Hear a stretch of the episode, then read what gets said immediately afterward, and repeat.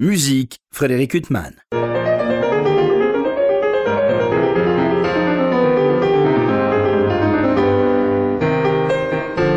Bonjour Frédéric Huttman au micro, j'ai le plaisir de vous retrouver pour un nouvel entretien. Aujourd'hui j'ai l'immense plaisir d'avoir la moitié du Quatuor Von Quick euh, en présence, à savoir euh, Sylvain Favrebulle, bonjour. Bonjour. Vous êtes second violon de ce Quatuor. euh, et Anthony Kondo, euh, bonjour.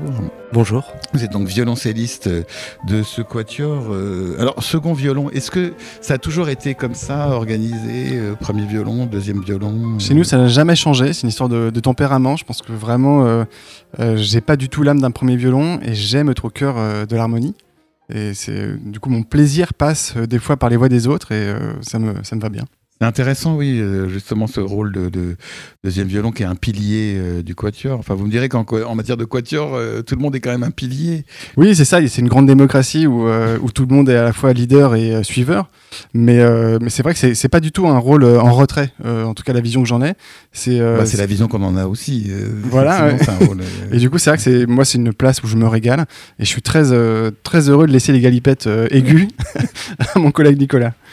Très bien. Alors, vous les 10 ans de ce quatuor. Euh, vous, Anthony euh, Kondo, ça fait deux ans que vous êtes au sein de ce quatuor. Ça fait quoi quand on entre au sein d'un- d'une formation déjà préexistante? Vous, vous aviez fait du quatuor euh, avant euh, dans d'autres formations, mais vous arrivez au sein d'une formation qui a déjà construit durant huit ans un répertoire. Et comment ça se passe?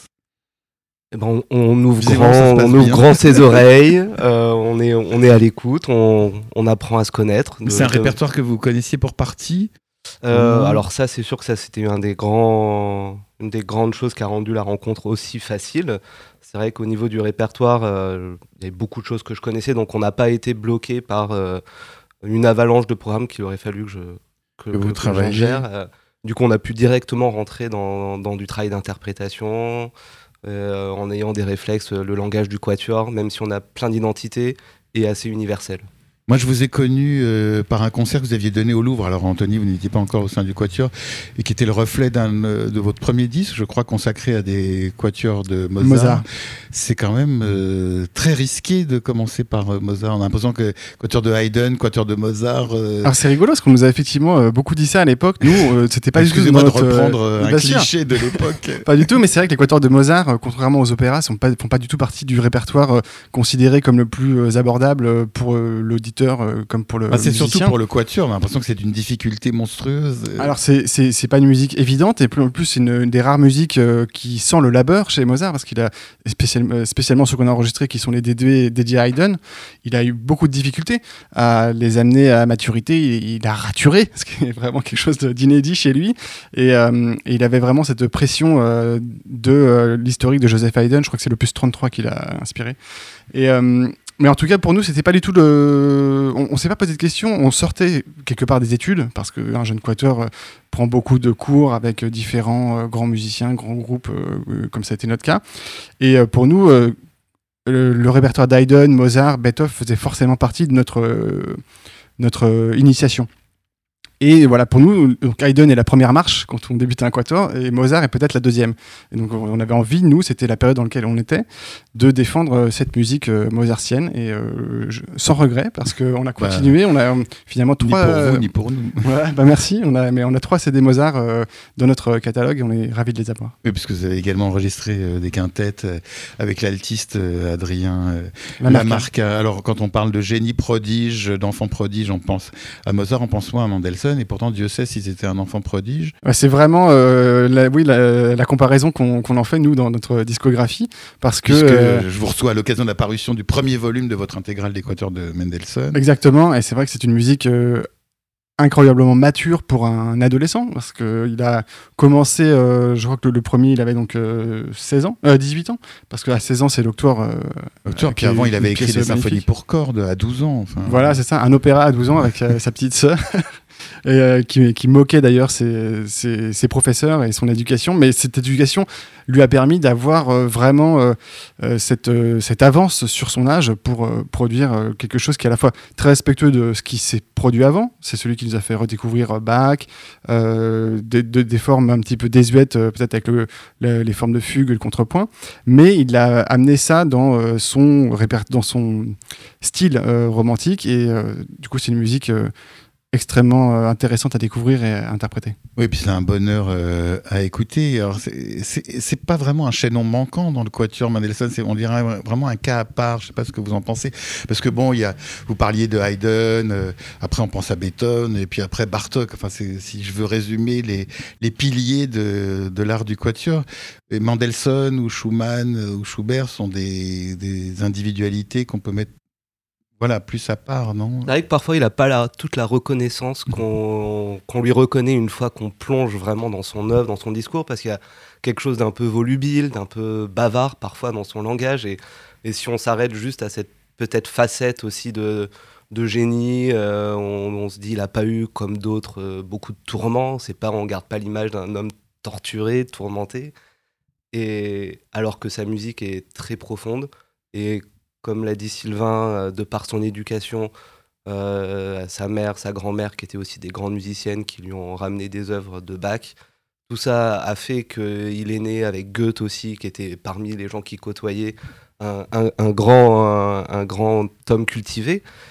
Et on voit toute sa maturité qui, pour nous, vraiment a, a abouti quand on arrive à son opus 80, qui est peut-être son œuvre où on sent vraiment la tragédie. Et Et où, du il coup, il y a de perdre la- sa sœur Fanny. euh, Exactement, ouais. Quelques semaines euh, auparavant. C'est une œuvre que je vous ai entendu donner au concert. Je pense que c'est une œuvre que vous aimez particulièrement, euh, enfin comme tous les autres quatuors de Mendelssohn, mais il y a un attachement particulier à cet opus 80, son dernier quatuor. Il est vraiment, euh, il est vraiment fou ce dernier Quatuor. Pour nous, il est, il est extrêmement chargé en émotions et, c'est un, des rares quatuors de Mendelssohn où on sent une dramaturgie, on sent le drame un peu plus que d'habitude. C'est plutôt un, compositeur de musique heureuse quelque part.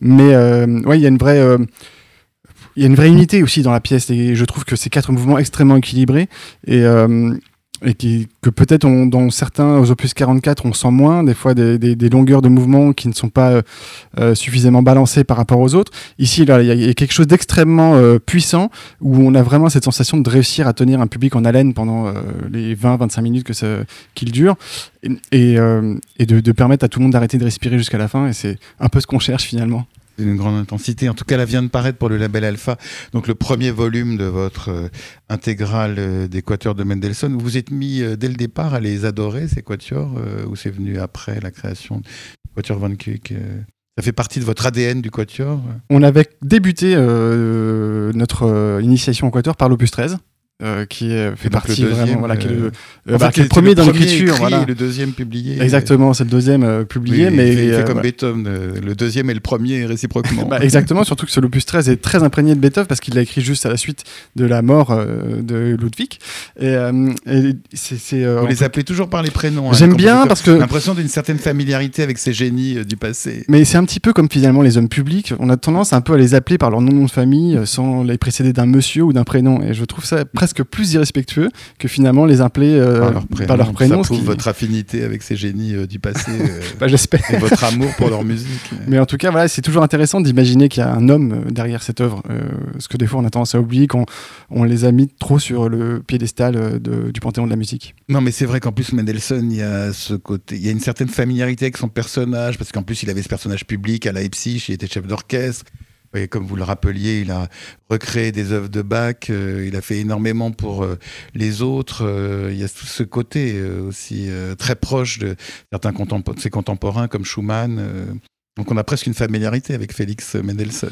Bah oui, j'essaye de l'avoir avec tout le monde. Je l'ai aussi avec Anton Webern personnellement. mais euh, voilà, C'est pas la même chose. Non, c'est pas le même univers, mais en tout cas, c'est sûr que quand on part dans un projet de, discogra- de disque, on, est forcé de s'immerger un petit peu dans un univers. Et nous, c'est ce qu'on fait. On défend souvent des, disques monochromes euh, qui sont consacrés à un seul auteur. Et ça nous permet vraiment de se plonger euh, à corps perdu dans cette musique et là en- encore plus dans le cadre du- d'une intégrale ou en tout cas d'une essentielle euh, de, la musique de Mendelssohn. On a vécu avec lui pendant deux ans de manière très intime et spécialement le jour de l'enregistrement où on passe euh, 10 heures par jour à jouer cette musique avec l'intensité maximale. Voilà, on en ressort forcément euh, familiarisé avec, euh, avec ces, gens-là. C'est vrai que vous parlez d'intensité. Tout de suite, ça commence, euh, ce quatuor opus 13, euh, avec une grande intensité. tout de suite, on sent un élan. Et alors quand on arrive, puisqu'il y a trois quatuors opus 44 qui ont été écrits euh, beaucoup plus tard, là vous interprétez le premier de l'opus 44 sur ce disque, alors là le génie explose euh, et avec euh, un premier mouvement, alors lui qui est vraiment d'une folle intensité, je sais pas. Sentiment quand vous jouez cette. Bah, c'est vrai qu'il est impossible de jouer cette musique sans mettre toute son énergie. Et pendant les longues heures d'enregistrement, on a parfois on a des, petits, des petites chutes d'énergie, on s'en rend pas toujours compte nous. Et c'est là où on remercie Franck, euh, notre directeur musical, euh, un son, avec qui on adore bosser et qui nous dit et, les mecs là, lâchez vos coups. Et c'est vrai que c'est une musique. Il faut, il faut lâcher euh, l'émotion, il faut lâcher le, le, débit, le flow, pour que les énergies de chacun puissent trouver une bonne balance c'est intéressant, Anthony, que vous parliez de l'ingénieur du son, parce que quand on ne connaît pas ce métier, quand on est extérieur, euh, comme je le suis, euh, on a a priori l'impression que l'ingénieur du son, il est là pour le son et pour. Euh, mais en fait, il a un rôle aussi artistique. C'est-à-dire que quelle est la, la relation qu'on a avec un ingénieur du son? Quand on arrive pour une session d'enregistrement, donc nous là c'est 4 jours, on est là, on était à l'Arsenal de, à l'Arsenal de Metz, qui est une très belle salle, mais du coup qui est quand même une relativement grande salle. On est tous les quatre seuls dans cette salle et on a euh, donc Franck, qui est notre euh, notre cinquième partenaire et qui du coup a vraiment un, rôle aussi bien pour nous guider euh, dans notre recherche que aussi pour tout ce qui est énergie, repos, tout ce qui peut arriver dans un enregistrement. Alors, ce disque, euh, vous le disiez, euh, Sylvain, euh, vous avez enregistré trois disques consacrés à Mozart. Il y a aussi un disque de musique française avec Debussy, Ravel, Schubert. Et puis il y a ce disque avec Debussy, Ravel et, Chausson aux côtés de cette merveilleuse artiste qui est Kate Lindsay. Et puis aussi de Alphonse Semin, avec qui vous avez également, je crois, travaillé euh, Oui, bah, il se trouve que euh, j'étais au lycée avec lui. Ah, c'est une, vieille, une, vieille, un, vieux partenariat. En tout cas, une, une, vieille euh, histoire d'amitié, une longue histoire d'amitié avec Alphonse, et qui est pour moi un des meilleurs pianistes. Chambris. Voilà, je, travaille, beaucoup avec des surtout, chanteurs. oui, voilà, dans son rapport, c'est le meilleur maître de chant que je connaisse personnellement. Voilà, il a vraiment cette appétence pour le, répertoire lyrique, donc c'était très naturel de l'avoir avec nous sur cette aventure. Oui, parce qu'un de vos disques que, que j'adore euh, avant cette intégrale Mendelssohn, euh, c'est ce disque de musique française et il y a cette chanson perpétuelle qui est une œuvre absolument sublime. Euh, dans laquelle, qui est une toute petite chose dans, un écran de velours très fragile, mais qu'on aime vraiment beaucoup. Petite chose par la durée, mais pas par l'intensité. Exactement. Alors là, on va revenir euh, Mendelssohn. Pour vous, est-ce que c'est une musique qui est à part Comment vous l'inscrivez dans la musique du 19e On pense bien sûr au Quatuor de Beethoven, ça c'est le pilier, après qui a tétanisé visiblement tout le monde. Exactement, et alors on est, on est content que, que Félix n'ait pas été tétanisé, lui, parce que donc l'opus 13 est l'hommage à, à Beethoven, et du coup il a une structure qui est plus beethovenienne que ce qu'il fait par la suite. Après, il revient quelque part à quelque chose de beaucoup plus euh, traditionnel, en tout cas avec des codes qui sont euh, ceux qu'il aime, qu'il apprécie et qui sont ceux du, classique. On dit souvent que c'est le plus classique des romantiques. Je pense que c'est une expression vraie, mais que toute la richesse euh, de son discours va résider finalement des fois dans les voix intermédiaire, donc celle que je peux défendre. Il y a notamment dans ces mouvements lents toujours une petite voix qui va être beaucoup plus narrative, en tout cas qui va vraiment euh, donner un petit peu de mouvement par l'intérieur, et c'est un peu euh, ça sa spécialité. Et comme tous les gens brillants, euh, en tout cas les gens précoces comme Mozart, il ne fait jamais deux fois la même chose. Et ça, c'est quelque chose d'extrêmement pratique et enfin pratique. C'est pas le bon terme du tout, mais c'est quelque chose d'extrêmement nourrissant pour nous parce qu'on a toujours euh, une deuxième vision à amener à la même chose. Vous parlez des mouvements lents. Euh, bon, vrai, quand on pense à Mendelssohn, on pense toujours au scherzo, au mouvement vif, euh, entraînant. Mais les trois mouvements lents qu'on peut écouter sur votre disque, ils sont tous les trois très émouvants. Enfin, c'est vraiment une musique qui, pour nous auditeurs, nous plonge dans une émotion vraiment immédiate. Alors c'est vrai qu'il y, a, toujours cette émotion particulière dans ces, mouvements lents. Bon, là, dans les dans ce qu'on joue. Je crois que l'opus 12 est quand même un vrai mouvement lent, vraiment assumé du début à la fin, mais que ce soit dans l'opus 13 ou le 44. Bon, l'opus 13, un, ça commence en mouvement lent, et puis après, on voit au milieu, il peut pas s'empêcher, il développe en fugue, et puis après, ça s'emballe avec justement les, parties de second, euh, avec cette alternance très rythmique au milieu, très mouvementée. pour revenir au calme. Et dans son opus 44, là, pour le coup, il transforme le mouvement lent en plus en une espèce de, de balade mélancolique où il y a toujours cette notion d'avancée, de mouvement, de, regard nostalgique. C'est-à-dire, c'est pas vraiment de la, tristesse, du pathos. C'est plus le, regard sur quelque chose qui est, qui est passé et qui va bien à son écriture, qui est beaucoup empreinte aussi de, prédécesseurs. Oui, et puis euh, il y a toujours une grande tendresse dans ces quatuors. Alors juste une parenthèse, on va quitter un instant cette euh, intégrale, les quatuors de Mendelssohn en cours. Les, autres quatuors ont déjà été enregistrés ou ça va être fait euh, encore pour la suite de l'intégrale Ils ont été enregistrés cet été et donc on est on, il y aura des, nouvelles en début d'année prochaine, février. on attend avec impatience parce qu'on attend parce que c'est la suite de cet opus 44 euh, les 2 et 3 c'est vraiment extraordinaire. Et puis l'opus 80 bien sûr euh.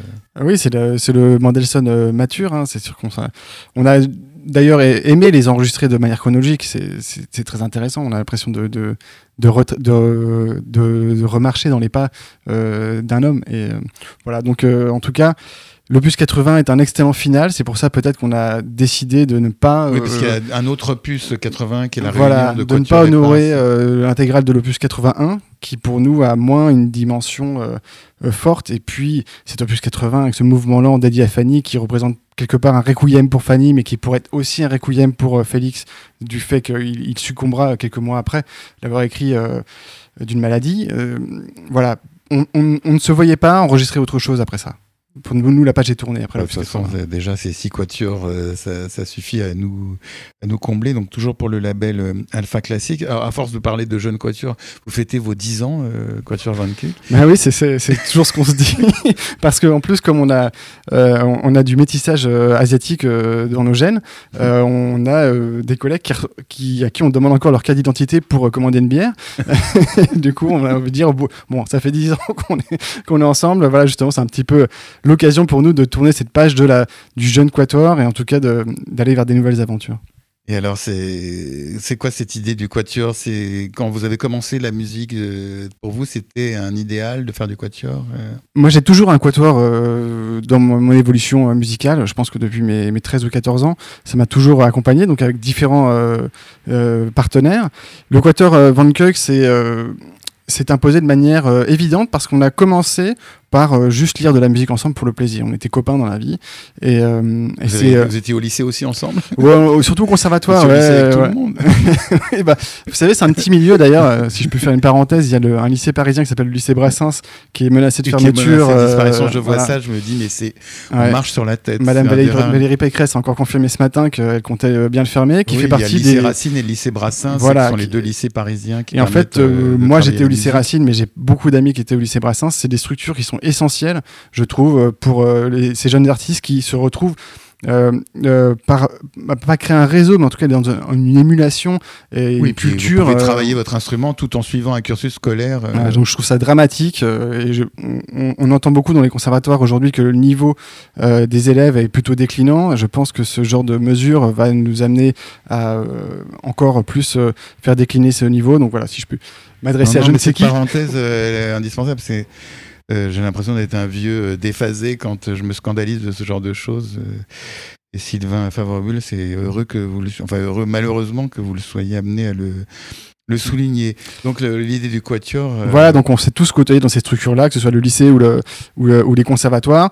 Et euh, c'est la rencontre avec euh, Günther Pichler du Quatuor Albanberg, le premier violon, qui, euh, au bout de six mois de notre existence, nous a dit Ah, vous avez quelque chose d'intéressant, je vais vous présenter du monde. Il nous a emmené à Montréal, à l'Académie McGill, qui est une académie formidable pour le Quatuor à cordes.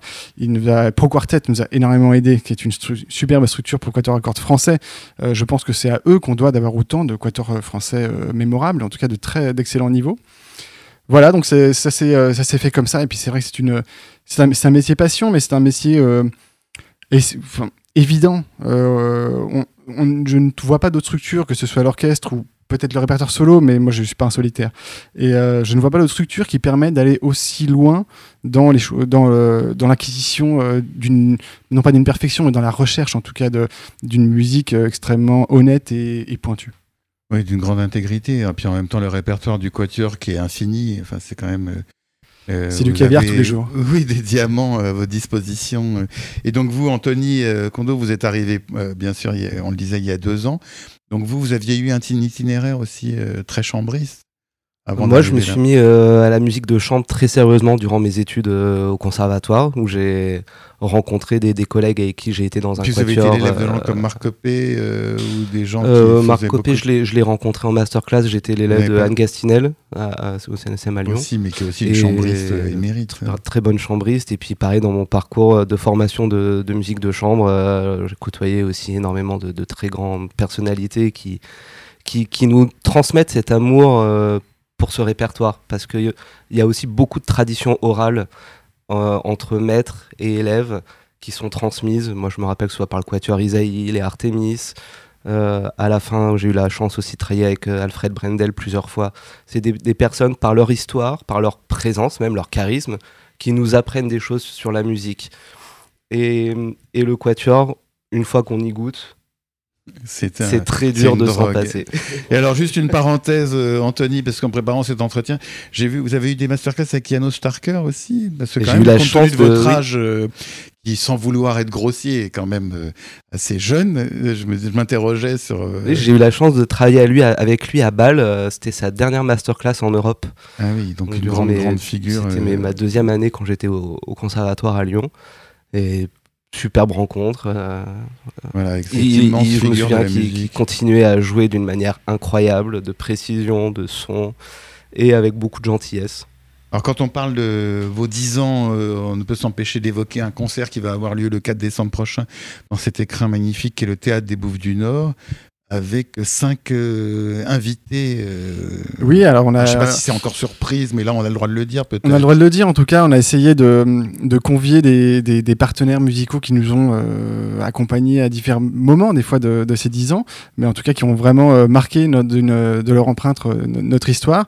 Et ça va être l'oc- l'occasion d'une grande fête, un peu tous ensemble. Voilà, ça va être pas le concert euh, le plus, euh, comment dire, euh, le plus, j'ai pas le bon terme. Conventionnel. Euh, peut-être voilà, voilà, c'est en tout Oui, cas, mais c'est une fête, vous voilà, célébrez. ça vous va être festif. On va pas forcément défendre des œuvres entières, mais on va défendre un petit peu Oui, le- un esprit d'amitié. voilà des, des petits clins d'œil un petit peu à tous ces à, à- à toute cette histoire parce que c'est vrai que on- quand, on- quand on se retourne vers le, le passé on en a parcouru des aventures donc voilà on est ravi ravi de, que Antoine Manceau et la belle saison nous permettent de faire ça au théâtre des Bouffes du Nord qui est une salle que nous adorons sur Paris qui est pour nous une Oui, des- c'est vraiment un lieu sublime pour la musique de chambre. voilà, c'est une des Euh, plus belles acoustiques pour la musique de chambre et c'est euh, c'est un lieu euh, chargé euh, d'une histoire euh, folle.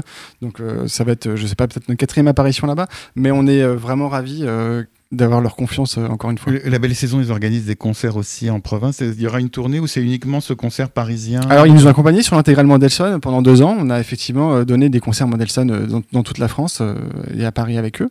Et oui, c'est une, c'est une très belle organisation qui s'occupe de défendre le répertoire de la musique de chambre euh, à travers nos contrées.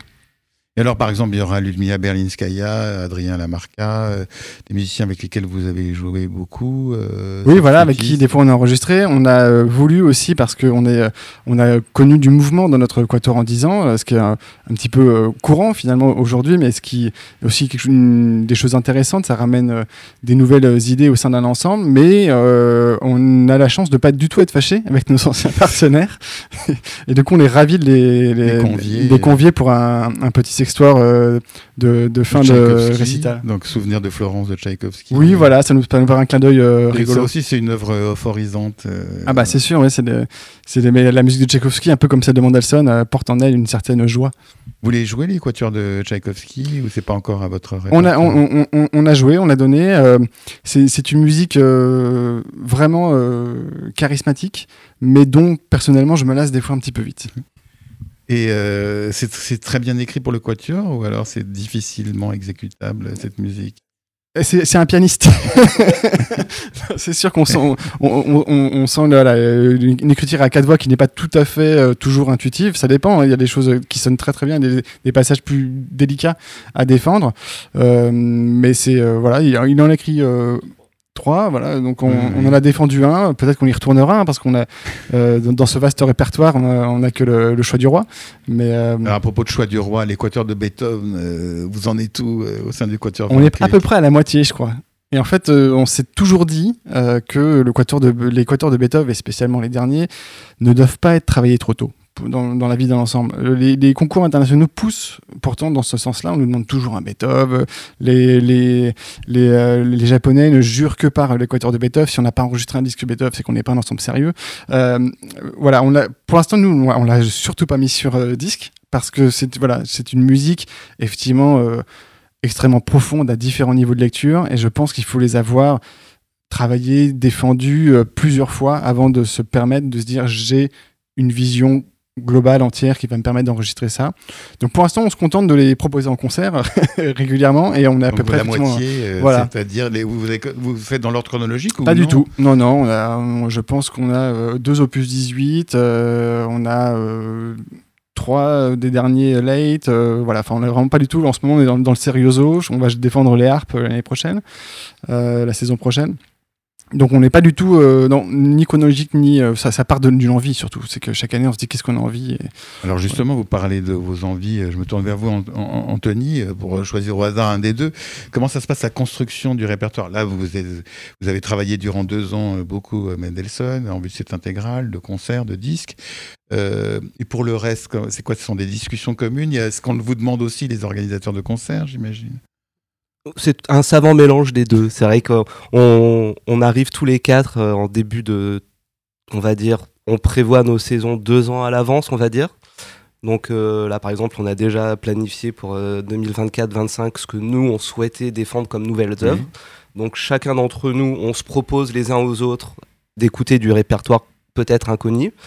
Et après, on fait une sélection et on essaye de l'agencer avec le programme qu'on a d'avant, les nouvelles œuvres pour pas non plus crouler que sur du nouveau répertoire. Et après, on s'adapte aussi aux demandes euh, des différents organisateurs. Donc là, vous allez reprendre les tournées, vous me disiez hors micro, euh, notamment euh, en Australie euh, et en Colombie et aux États-Unis. Et aux États-Unis aussi. Et alors là, on vous demande un répertoire précis, très français, ou alors on vous laisse la bride sur le coup? C'est variable. Je crois que pour, dans mon souvenir, à Bogota, c'est un festival français, donc je crois qu'on joue exclusivement que de la musique française. Et après, pour l'année prochaine, donc pour nos 10 ans, on a aussi ce projet qu'on a nommé Impression parisienne, qui est euh, un ensemble de transcriptions de mélodies et de pièces pour piano de la belle époque. D'ailleurs, en concert, vous en avez donné euh, une transcription là, de Tout à mémoire. fait, euh, ouais. j'ai eu le, le bonheur de vous écouter en juillet, euh, Festival de la Clé des Portes, vous aviez donné une transcription. euh, Et il y a du forêt. Il me semble qu'on avait fait une mélodie de, de forêt dans mon ouais, souvenir. c'est très très beau. Et, euh, et donc ça, c'est un projet qu'on va beaucoup jouer l'année prochaine et qui est assez demandé oui, aux États-Unis. Les transcriptions que vous réalisez vous ou que vous confiez à d'autres euh, Alors on a eu l'ambition de, de les réaliser nous-mêmes et euh, Emmanuel, notre altiste, a, a très très bien euh, réalisé euh, l'arrangement de la petite suite de Debussy. Euh, voilà. Après euh, les autres, on a eu plus d'écueils et donc on a finalement euh, préféré confier ça à des professionnels euh, du, style. On avait euh, des, compositeurs français qui nous accompagnent un petit peu aussi depuis depuis dix ans, à qui on a confié l'arrangement. Oui, et puis à propos d'œuvres rares, je vous ai écouté euh, jouer un très beau quatuor de Henriette Bosmans. Je ne connaissais pas du tout. bah, que nous on a euh, découvert euh, grâce à une très belle association qui s'appelle Présence Féminine et qui s'est donné la mission depuis quelques années de défendre le répertoire des compositrices. Et on a du coup pu découvrir effectivement cette pièce d'Henriette Bosmans, donc qui n'est pas française, hein, qui est une compositrice hollandaise, mais qui a été très imprégnée par le, le- le style de, de Debussy et du coup qui nous a permis d'avoir un quatuor qu'on pourrait quasiment qualifier de français, tant le langage est proche euh, d'un Claude et en tout cas d'une musique euh, impressionniste euh, pentatonique. Euh, vraiment une très très belle œuvre, une très très belle découverte. Vous allez le donner à nouveau. euh, Oui, alors il y a un projet d'enregistrement euh, de ce répertoire-là, avec à côté d'un quatuor de Edith qui est donc une, une compositrice d'aujourd'hui, et de, euh, oui, de Madame Müller, euh, Müller-Hermann, voilà, donc qui est une autre compositrice euh, d'origine allemande. Donc en attendant, vous avez aussi à votre répertoire que vous jouerez euh, à Salzbourg le quintet de, De Bruckner, Bruckner. avec Adrien Lamarca. Alors ça aussi, c'est un immense chef-d'œuvre qui est quand même peu joué, euh, ce quintet de Bruckner. euh. C'est vrai que par sa dimension euh, dans le temps, Mm. il est impressionnant. Je sais plus exactement, mais on doit être facilement à 50 minutes. Avec des mouvements à chaque fois qui prennent une dimension dingue. Donc c'est du temps, il faut de la patience. Et c'est une œuvre qui demande, bah, comme toutes les œuvres de Bruckner, d'abord d'accepter de s'y perdre avant de pouvoir trouver son chemin. Donc j'espère qu'on aura, on aura le temps de faire ce chemin-là. c'est quoi C'est Salzbourg qui vous a demandé euh, ce quintet ou c'est vous C'était une idée du Quatuor euh? C'était nous, oui. C'est vrai que euh, c'est toujours intéressant de mettre c'est, ah, je sais pas du tout ce que je veux dire. Pardon. Non, c'est, Salzbourg nous avait euh, commandé euh, pendant la, en 2020 l'intégrale des quintettes de Mozart. Donc on avait euh, choisi de défendre avec Adrien. et le, le, Covid est passé par là, le projet est mort-né. Et aujourd'hui, ils ont dans la saison prochaine un autre ensemble qui va défendre les quintettes de Mozart. Donc nous, on a préféré se tourner vers cette nouvelle musique, qui, enfin nouvelle pour nous en tout cas, dans notre répertoire. C'était une très très bonne occasion de monter ce quintet de Bruckner avec Adrien. Vous avez, vous parlez d'Adrien euh, Lamarca, donc vous avez une relation privilégiée avec cet altiste. Euh. Oui, oui, il fait vraiment partie des musiciens avec qui on a beaucoup euh, aimé collaborer. On a enregistré ensemble et il sera évidemment présent le, 4, le 4 décembre. Voilà, ça fait partie de, nos fidèles. Il y aura une flûtiste aussi. Evanina Kosmus, ouais, qui est une, flûtiste slovénienne, qui nous a permis en plus de découvrir ce beau pays. qu'on voilà, on est parti en tournée ensemble il y a deux ans là-bas. Et donc, il y aura Ludmila Berniskaya, Adrien Lamarca. Euh, euh, voilà, on a Sean Chibé qui est un guitariste euh, anglo-saxon. on aurait voulu avoir Vassilena parce qu'on avait, on avait par l'intermédiaire de Benjamin Ataïr, qui est un, compositeur français. Donc vous avez joué. Donc on a une création qu'on défend, qu'on jouera d'ailleurs le 4 décembre aussi, qui s'appelle Aldikra. On avait, je lui avais commandé à l'époque un, un quintet pour vibraphone et enfin pour percussion et euh, quatuor à parce que j'étais persuadé que ça pouvait être une valeur ajoutée à nos sons de cordes que d'avoir un peu de percussion. Et donc il, nous avait écrit un quintet euh, qu'on avait créé avec Vassilena malheureusement elle sera en concert à pause ce jour-là donc on peut pas le, le, proposer de nouveau ensemble mais euh, elle sera avec nous en pensée et puis peut-être pour la, la, fête qui va s'en suivre. Donc il y aura du beau monde le 4 décembre et puis tous ces concerts à prévoir et ces tournées pour vous suivre faudra prendre un passeport euh, pour suivre le Quatuor Van Koek l'année prochaine. Euh. C'est vrai qu'on a, on a, vu une bonne partie de, de, notre planète. Euh, aujourd'hui, ça fait un peu réfléchir. On se dit qu'il y a peut-être des, nouveaux moyens de défendre notre musique que les tournées qui, qui, malheureusement ont un bilan en carbone désastreux. Mais, mais en tout cas. un Quatuor, hein, pas encore un orchestre symphonique. oui, voilà. Mais en tout cas, effectivement c'est quand même euh, très enrichissant pour nous de se confronter à différents publics et à différentes euh, euh, nationalités. on n'accueille pas les mêmes choses de la même manière partout. En attendant, donc il y a ce concert du 4 décembre prochain au Bouffe du Nord pour fêter vos 10 ans et ce premier volume de l'intégrale d'Équateur de Félix Mendelssohn qui est absolument merveilleux qui vient de paraître pour le label Alpha Classique. Je rappelle, je recevais deux des membres du Quatuor Van Cake, euh, Anthony Kondo au violoncelle et Sylvain Favrebul, deuxième violon. Il me reste à vous remercier infiniment d'avoir été mes invités. Merci. Merci beaucoup. Pour illustrer cet entretien avec deux des membres du Quatuor Van Cake, je vous propose d'écouter ce Quatuor interpréter le Quatuor opus 44 numéro 1 de Félix Mendelssohn vous souhaite une très belle écoute de cette œuvre magnifique et une très bonne fin de soirée sur RCJ.